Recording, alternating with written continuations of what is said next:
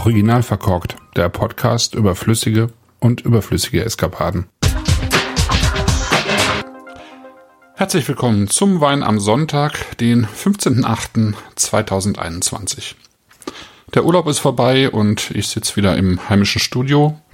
Das hat immerhin zur Folge, dass die Tonqualität besser wird.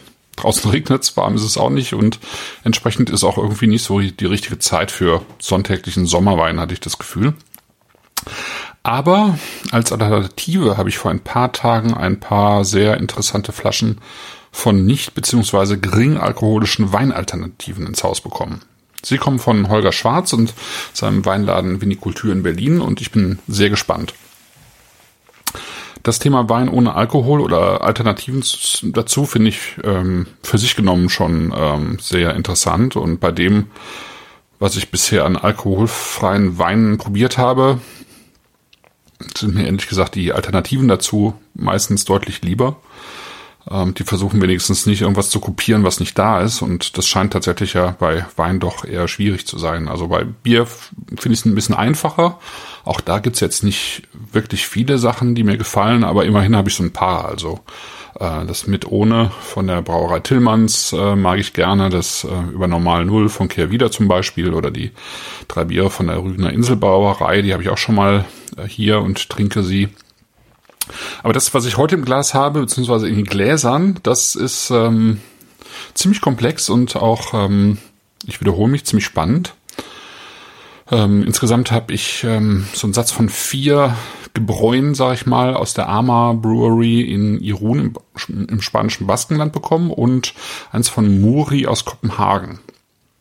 Ama sind sechs Leute, die sich im spanischen Baskenland zusammengetan haben. Ähm, einer davon ist Ramon Perizet, der war Koch und hat äh, damals irgendwie von einem Freund aus Deutschland mal einen ersten Scoby bekommen. Äh, SCOBY ist die englische Abkürzung für Symbiotic Culture of Bacteria and Yeasts, also eine Symbiose aus Bakterien und Hefen, ähm, die es so in dieser Form schon bestimmt seit äh, vier, vielleicht 5000 Jahren gibt. Das ist im Prinzip so ein, so ein ja, äh, immer größer werdender Pilz, von dem man immer wieder auch was wegnehmen kann. Ähm, eben der in sozusagen eine, eine ähm, Hefe-Bakterien-Kombinat, ja, also ein Ballaststoffmix, ähm, in dem verschiedenste Milchsäurebakterien, Essigsäurebakterien äh, und, und Hefen zusammenarbeiten, symbiotisch eben zusammenarbeiten. Und ähm, dieser Pilz schwimmt an Oberflächen von ähm, Tees normalerweise eben. Tees, die mit Zucker angereichert werden, damit er auch was zu beißen hat. Weil so ein Tee für sich genommen ist ja eher trocken. Äh, aber den Zucker braucht eben dieser Scoby, um äh, sozusagen Glucose und Fructose ähm, umzuwandeln und ähm, zu verstoffwechseln und ähm, eben auch Stickstoffverbindungen äh, zu nehmen und zu verstoffwechseln. Und ähm, genau das nutzt eben Ama, um einen Kombucha herzustellen. Als Basis ähm, nehmen sie in diesem Fall eben, äh, was wohl eine sehr gute Grundlage ist, ein, ein äh, sehr weiches baskisches Bergwasser aus dem Massiv von Issareis.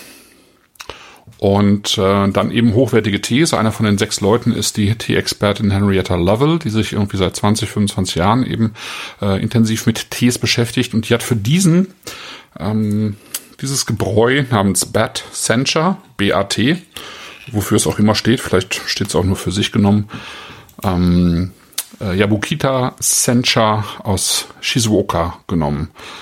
Also aus Japan, ein Sencha-Tee aus Japan, ein Grüntee, der aus einem Teegarten kommt, den die Familie Moriuchi schon seit mehreren hundert Jahren dort wohl bestellt, in äh, weiß nicht in wievielter Generation und äh, der eben tatsächlich auch sehr bekannt ist für seine Sencha-Qualität. Dieser Tee wurde nun aufgegossen, äh, eben leicht gezuckert und dann der Scoby eingesetzt und nach rund drei Wochen wurde der Scoby rausgenommen und dieser Tee dann wiederum mit ein wenig äh, Zucker, wahrscheinlich war, da war auch noch Restzucker drin, Hefen und Bakterien dann, ähm, also als sozusagen der Zucker, die Hefen und die Bakterien dann das richtige Gleichgewicht erreicht haben, ähm, wurde das Getränk dann mit dem restlichen Zucker in Flaschen gefüllt, so dass dann äh, eben und mit diesen Hefen und Bakterien, so dass äh, das Ganze dann eben wie ein Wein Petnut sozusagen äh, weiter entstehen konnte, ähm, die Hefen eben den Zucker umgewandelt haben und ähm, das CO2, das dann eben nicht entweichen konnte, ähm, hat sich dann eben zu Bläschen gebildet, so dass wir hier eben ein äh, Petnat in der Form haben, äh, dass ähm, sich unten in der Flasche ein Hefesatz gebildet hat, weil er eben nicht mehr degauchiert worden ist. Es gibt ja Petnuts, die nochmal degauchiert werden oder eben welche, die wirklich so sozusagen ganz roh äh, auf der Flasche bleiben. Es gibt einen leichten Restzucker und eben tatsächlich 1,5 Prozent Alkohol ist dabei entstanden. Ist also kein alkoholfreies Getränk. Das, was ich hier im Glas habe, ist ähm, durchaus leicht trüb und hat so eine milchig strohgelb. Also es ist, es ist noch ein bisschen gelb, aber es ist äh, so ein milchiges Gelb eben, äh, was ich hier im Glas habe. Und äh, wenn man, bevor man die Flasche öffnet, auch noch das Hefelager eben aus dem Boden herauslöst, dann wird das Ganze natürlich auch noch trüber und im Zweifelsfall hat man auch noch ein paar ähm, stärkere Hefebestandteile im Wein, beziehungsweise besser gesagt in diesem äh, Bad ähm, drin. Ist ja kein Wein. Ist ja ein Kombucha, ein gereifter Kombucha. Ja, und was man hier im, im, in der Nase hat, ist ein bisschen, sind auf jeden Fall äh, Sencha-Aromen, also sehr, sehr frische, grüne äh, Noten, ähm, die so ein Sencha ausmachen, aber es sind vor allen Dingen auch zitrische Noten, finde ich, die hier drin sind weiße Blüten, würde ich sagen, frische grüne Kräuter, vor, vor allen Dingen Zitronenverbene, finde ich. Das ist wiederum jetzt kein Kraut, sondern äh, natürlich äh, etwas, was am Strauch wächst. Aber Zitronenverbene ist für mich ein, eine markante Note. Ein ganz leichter Hauch von Ingwer ist da vielleicht noch drin. Vielleicht auch ein bisschen was von Kamille. Und das ist auch ähm, kein reifer Ingwer, sondern eher so ein Ingwer mit Sprossen, so ein ganz junger, äh, junger Ingwer, der meistens auch noch so eine ganz leicht milchige Tönung hat. Und das Milchige ist eben auch drin, ja. So ein bisschen wie Milch in Vollreimstufe, würde ich sagen. Und auch durchaus einen kleinen Hauch von Sake, von einem jungen Sake.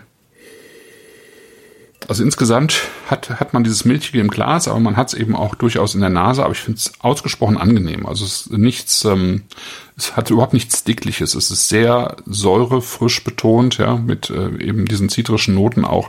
Eine schöne Komposition und ist recht komplex in der Nase. Am Gaumen schäumt es leicht auf, aber nicht unangenehm, also es schäumt nicht nach, sondern es ist ganz leicht, ganz, ganz vorne so ein bisschen. Und dann ist da wieder Milch, ähm, ein bisschen mehr vom Milchsauer vergorenen, aber äh, das bleibt ganz mild und sanft, ja. Also das ist jetzt kein ähm, keine Brothund mit Bubbles oder so, ja. Ist kein ähm, äh, keine Göse oder sowas mit Bubbles, aber äh, man hat so ein bisschen was von dem von der Textur am Gaumen, ja. Es, äh, obwohl da eine leichte Restsüße drin ist, ist es trocken. Ja, und, und weich eben, ne? Und das, das weich heißt, heißt nicht, dass es schwammig ist, sondern äh, das hat eben wohl wirklich sehr viel mit, mit dieser Weichheit des Wassers zu tun, mit der das ähm, Ganze gebraut wurde und äh, wahrscheinlich auch mit dem entsprechenden pH-Wert, der dann auch erreicht wird durch diesen Kombucha. Nee, das ist tatsächlich ziemlich präzise, ja. Also was die Säure angeht und die, diese, die, die Frucht, ja, da ist noch ähm, hier so ein bisschen knackiger Pfirsich mit, mit dabei, ähm, so ein junger Pfirsich auch ähm, mit drin, zusätzlich zu den anderen Noten, die ich irgendwie schon hatte diese Süße wirkt äh, äh, so, so im Brütbereich, würde ich sagen, aber die ist, ist eben sehr schön abgepuffert, auch durch diese milchigen Noten, das Zitrische, den, äh, den Teegeschmack. Also es ist ein sehr eigenständiges Getränk, von dem ich jetzt äh, eigentlich die ganze Flasche trinken würde, äh, wenn sie nicht so teuer wäre. also es ist, ähm, ist kein, kein günstiges Erzeugnis. Es ist eher eins, glaube ich, das für die äh, gehobene Gastronomie geschaffen worden ist, ähm, die ähm, immer auch nach alternativen ähm, Weinbegleitungen oder äh, ja, äh, Weinbegleitungen sucht, ja. Und, ähm, und das ist etwas, was man sehr gut als Alternative nehmen kann, finde ich.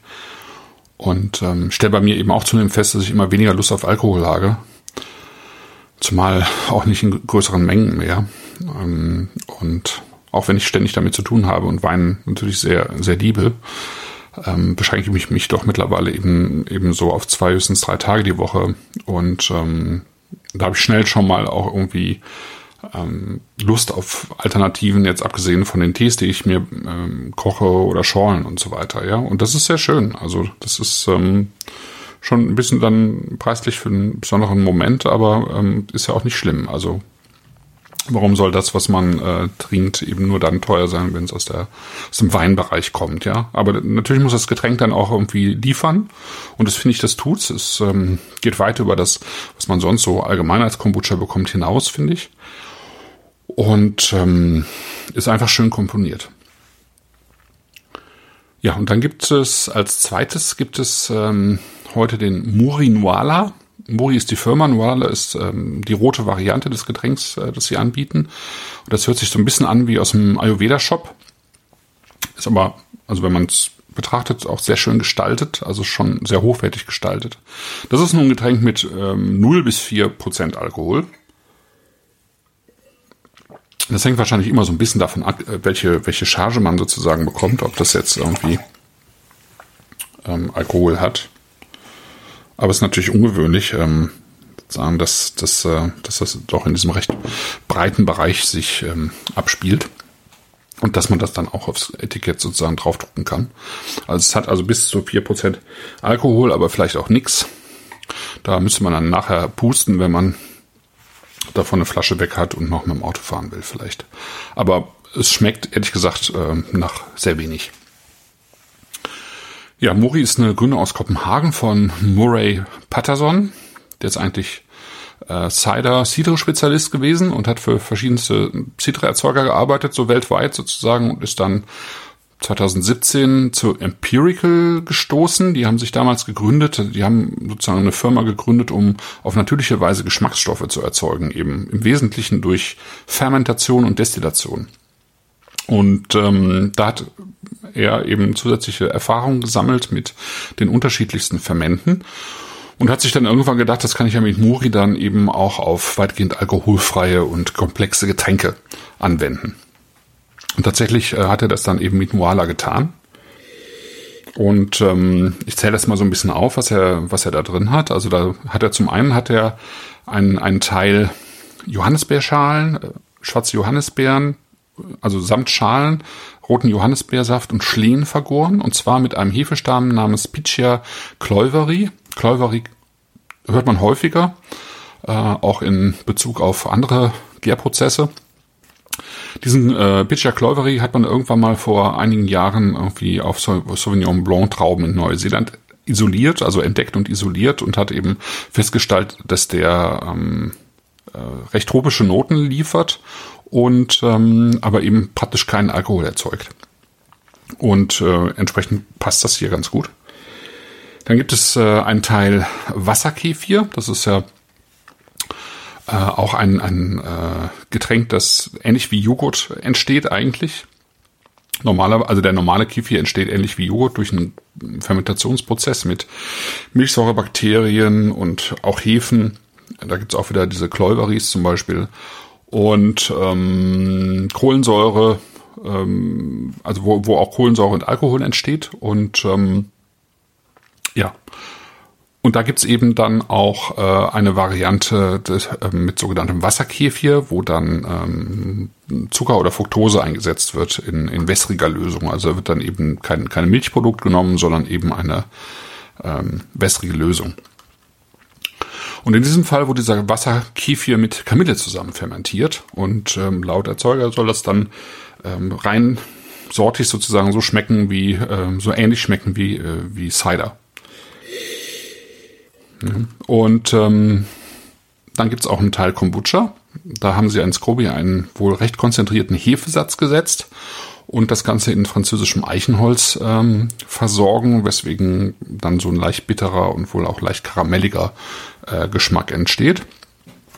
Dann gibt's noch Quas, das ist ja so eine ähm, Geschichte aus dem slawischen Raum, also ein Getränk, das aber vor allen Dingen eben aus Brot entsteht, also aus Sauer Sauerteigbrot, was sie hier in diesem Fall mit Karamellmalz ähm, äh, angereichert haben und was dann äh, zusätzlich mit Feigenblättern und Kiefernadeln versetzt wurde und für sich genommen wahrscheinlich auch schon eine recht äh, komplexe, komplexe Geschichte ist. Und es gibt noch kalt extrahierte Tees. In diesem Fall ist es ein schwarzer Kimun-Tee aus äh, Huangshan in China Ein Tee, der eben auch so ein bisschen äh, Tannine betont, ähm, eben auch wie die diese Schalen von schwarzen Johannisbeeren und Schlehen, die haben ja auch ein gewisses Tannin drin. Und dieser Tee wurde 24 äh, Stunden lang kalt aufgebrüht. Und ähm, ja, und das Ganze dann eben irgendwann zusammengebracht in ein Getränk, das so ähm, ja so eine so eine dunkel himbeerfarbene ähm, Note hat im Glas äh, und dabei aber leicht trüb wirkt, ja. Also wie so ein Himbeersaft, der, der leicht mit, äh, mit Milch sozusagen ver vermischt wurde, mit, mit einem Schuss Milch, würde ich sagen. Und auch hier hat man einen, also einen ganz anderen Duft, aber auch komplex, finde ich. Und man merkt eigentlich direkt so diesen Johannisbeersaft und die, die Schlehen auch mit drin. Und dann kommen so nach und nach kommen eben auch so tatsächlich so Fermentationsdüfte mit dazu. Da kommen irgendwie, ähm, ich finde Laub mit rein, so ein bisschen Unterholz auch mit rein und Moos. Also es hat durchaus, es hat nicht wirklich was Erdiges, aber hat sozusagen auf der zweiten Ebene, ja, so im Wald eben dieses äh, so ein bisschen feuchtes Moos und und und Laub, ja, ein bisschen Trockenkirschen finde ich sind mit dabei. Das ist jetzt keine Saftkirschen oder keine Sauerkirschen, aber so leicht getrocknete Kirschen. Ein bisschen was von Kirschen ist eben schon drin und ähm, so ein bisschen was von Kräutern und dann ist im Hintergrund hat es auch wieder eine ganz leicht, aber wirklich nur eine ganz leicht laktische Note und so ein bisschen Brotkruste auch noch mit drin.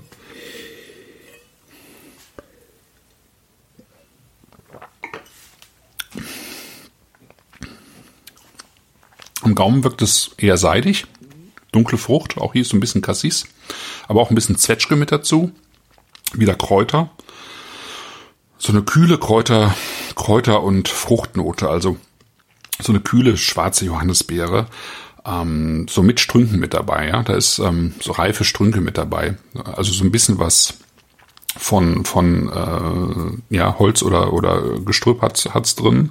Äh, man, der schwarze Tee ist offensichtlich, finde ich, und eben auch wieder so ein bisschen was von Lactofermenten. Ne? Das hat eine gute Säure,